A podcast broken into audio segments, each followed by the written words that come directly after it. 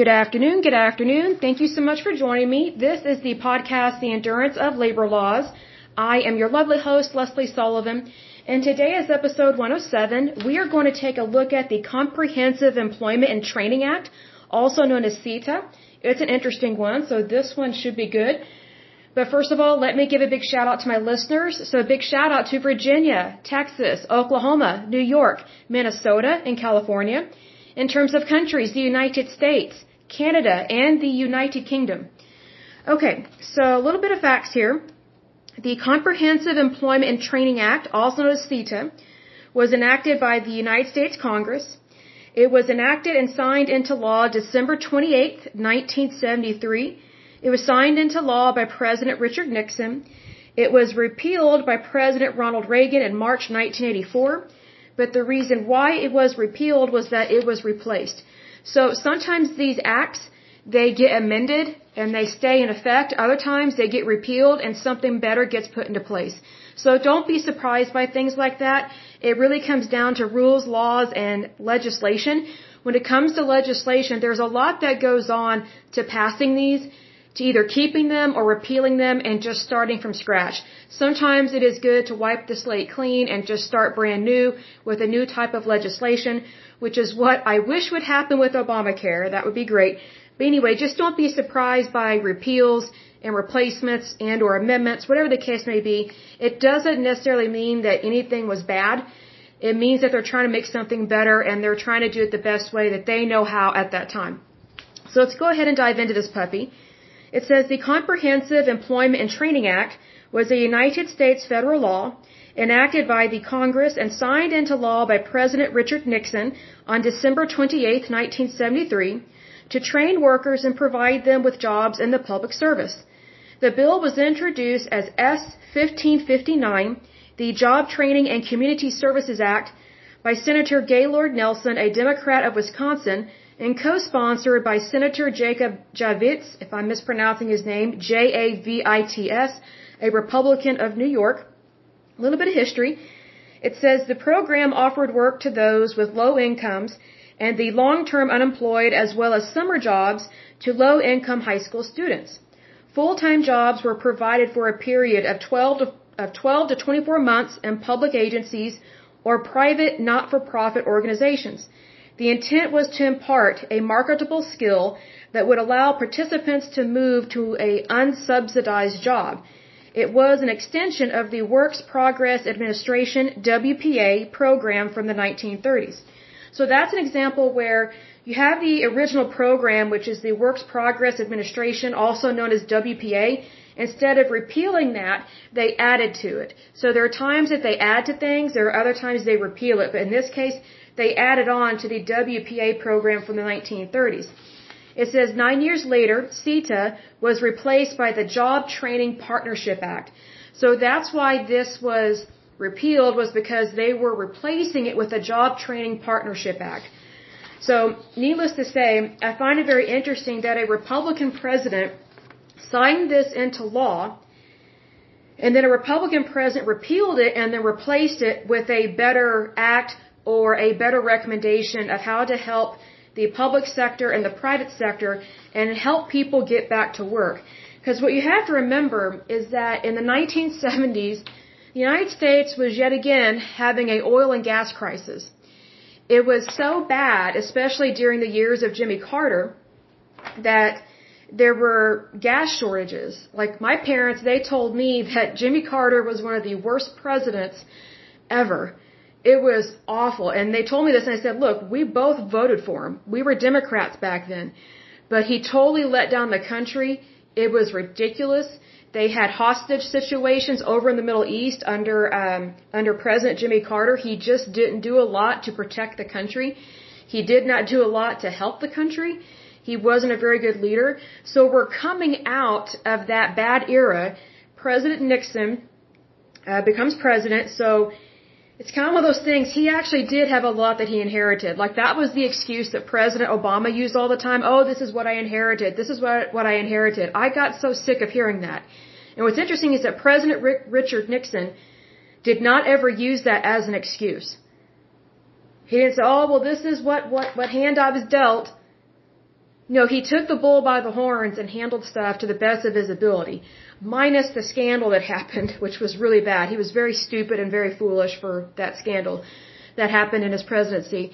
But I'm just saying that he wasn't a man to use excuses. And so he actually did inherit some really bad situations, especially in terms of economic protocols that were not followed correctly within the banking industry and then oil and gas we were having rations here in the United States. Who would have thought that? So, you know, out goes President Richard Nixon, and then later on, Ronald Reagan gets elected, and he enacts an even better uh, Job Employment Act to really help out the United States in the 80s. I know I was just a baby in the 80s, but all the adults that I know that were in their 20s, 30s, or 40s during that time in the 80s, they said that it was one of the best times because we had prosperity, we had oil, we had gas, we we handled things correctly and appropriately. I mean, were there some hiccups? I would say yes, because I don't agree with the war on drugs. I don't agree with that mentality, but that was the mentality at the time. So I think they tried to do the best they could in terms of the administration with uh, President uh, Ronald Reagan. But I do think the laws and the punishments were way too extreme for something that's just a a drug. It's not um, it's not the same as other crimes. Like it's minimal to me. I just don't see the point in locking people up that use or do drugs. Like there are people that have access to legal drugs and they use and do drugs. And it's just like, okay, you know, what are we going to make legal and illegal this week? I just think it's stupid. Like for example, marijuana you know, I don't like marijuana. I don't smoke it. I don't date guys that do marijuana of any kind or any kind of drug because I don't want to be around that. But here's the thing. I don't think that marijuana should put you in prison. I have never agreed with that. It's just a stupid plant, like it's in nature. So I think there are times that the government overreacts, and I think that in terms of conservatism, sometimes Republicans overreact to things. Um, but I will say this in regards to employment. Um, I think Richard Nixon and Ronald Reagan, they both tried really hard to help our economy recover from the hell it went through with President Jimmy Carter. Because both of them inherited really bad situations. And so they were trying very hard and very quickly to help the United States get back on track especially in terms of the strength of our currency, the strength of our banking system, that people have good high paying jobs. Cause I mean, it's easy to get a low paying job, right? Like it's easy to find those, but if it doesn't feed you and your family, or if it doesn't pay your bills, what's the point of dri- driving to a low paying job when all you're doing is taking a risk of getting in a car wreck and then you lose your car? So it's like people know how to do the math and they know what frustrates them and what irritates them. And so what makes me happy about this, this act and later on, uh, the different types of job training acts is that it's not creating jobs. It's encouraging people to be trained, to get certified, to be better at their labor and then go back out into the private sector and get a high paying job because the government does not create jobs. Not unless you are working for the state or the federal government. You know, you say for example you work for the Department of Health or you work for you know the tax commission. Those are jobs that the government actually does create, but you're actually working for that agency. So, you know, it, it's it really irritates me whenever candidates, especially for presidency, and Republicans and Democrats do this alike, and I think it's such a lie and it's so wrong. They say, "Oh, we're going to create jobs. We're going to create jobs." That's socialism. The government does not create jobs. What it can do is it can make our market stronger by lowering taxes and making it better and more profitable for people to own their own businesses so that way they can make a profit and, and hire more employees. So the government is not creating jobs, but it can definitely help the economy be better or it can cripple it which is what President Obama did, and that's what President Jimmy Carter did, which is very unfortunate because I do think that both of them care about people. I do think they care. I just don't think they go about caring the right way because what they do is they enable government as opposed to enabling people. Because the power is with the people, it's not with the government because we the people are the government. So being that we are the government, we should never be allotting power or responsibility to go completely to the government to create every and any little thing because it like the government cannot even run the DMV. Like just think about that. Like would you really want for example the IRS to be in charge of the private sector? Even though it tries to act like it is in charge because it collects taxes, but it is not the boss of the private sector, thank goodness. But here's the thing.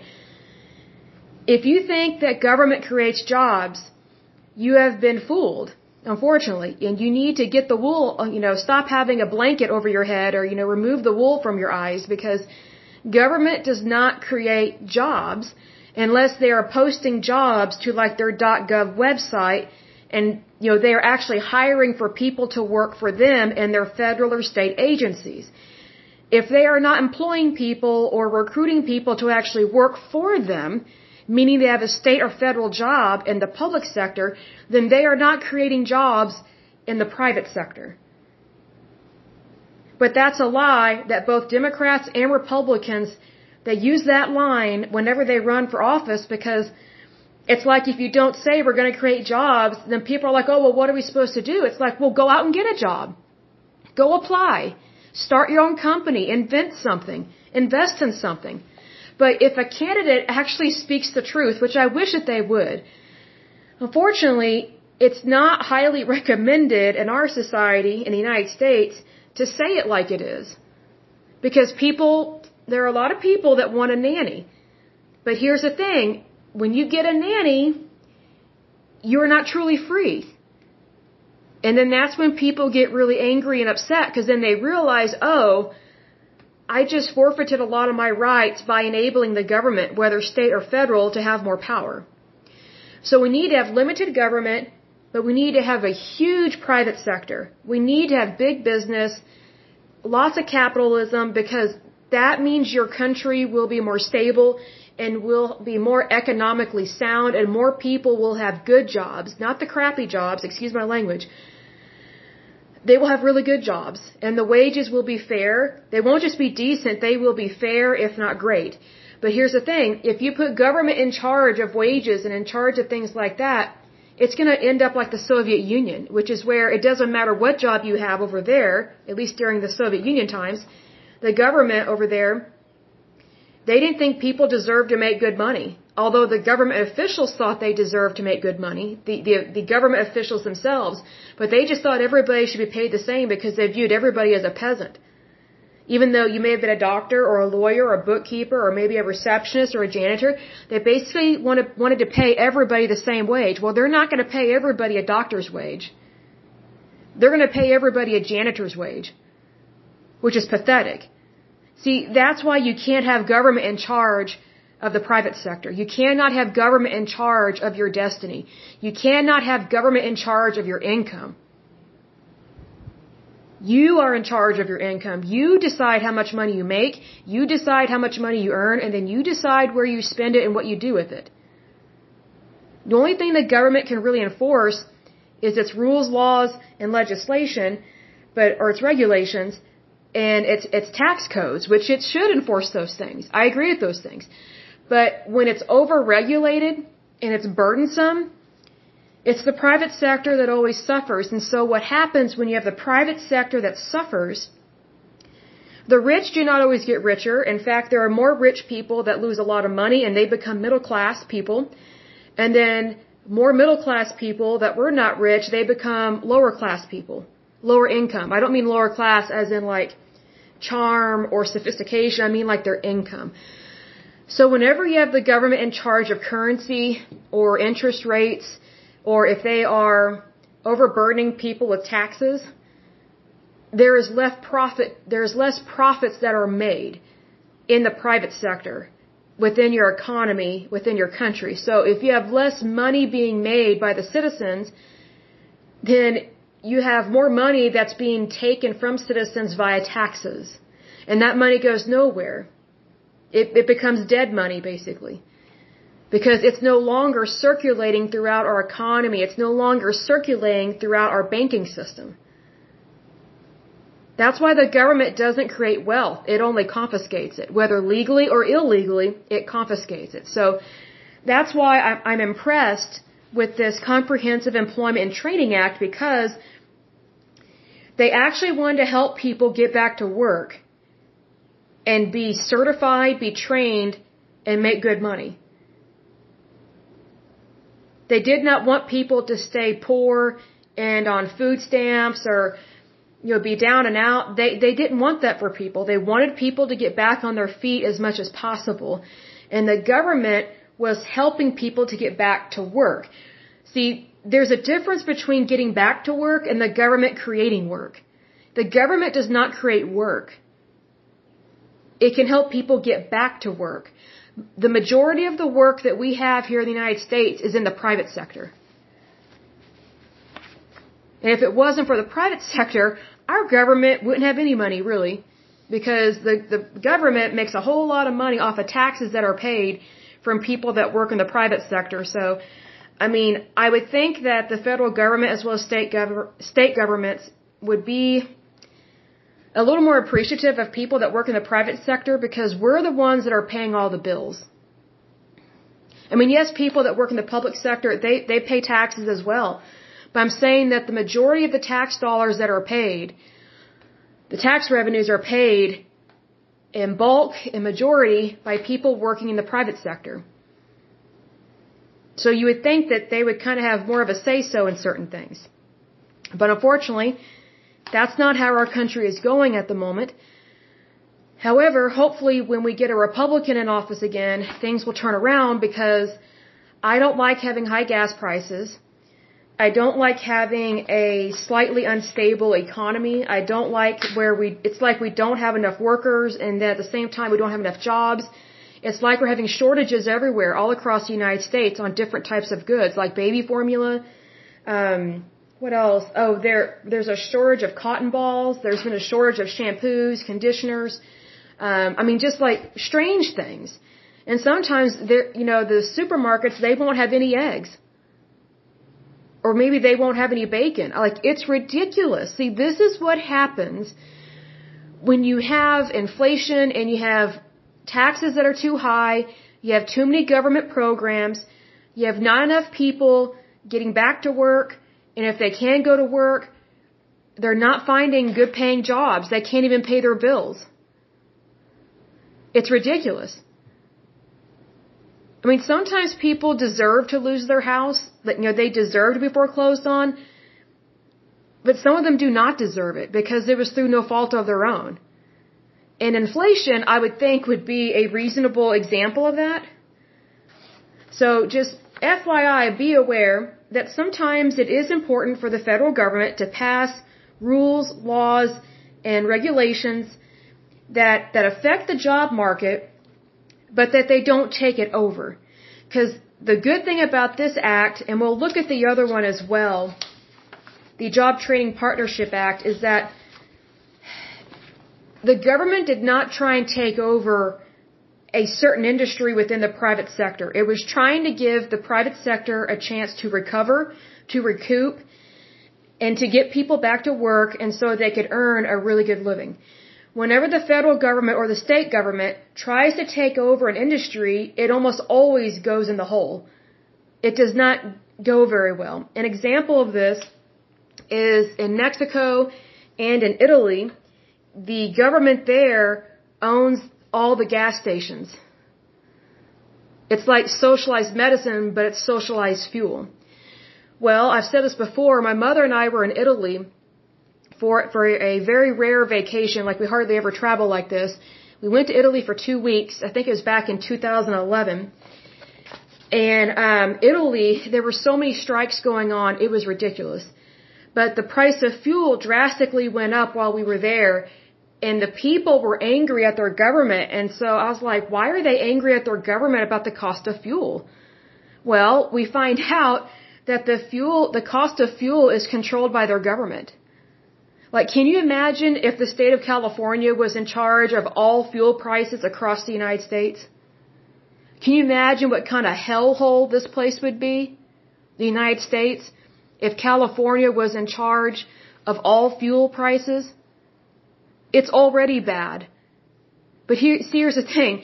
Having California be in charge of fuel prices is identical to what happened over in Italy back in 2011 when their government owns all the gas stations, controls all the fuel, and if they don't want people to drive, they want to punish them for having a car, they raise the price of the fuel. Well, guess what? People still need to get to and from work. Ambulances still need to drive and go pick up people that are, you know, in a car wreck or something. And it also drove up the cost of jet fuel, which is already expensive anyway. And it's just like, wow, their government is out of control. Italy has been in debt for a long time. It's been out of control. It's been socialist for a long time. It's not just because of Mussolini. I mean, we can't blame everything on him. That wouldn't be realistic or feasible.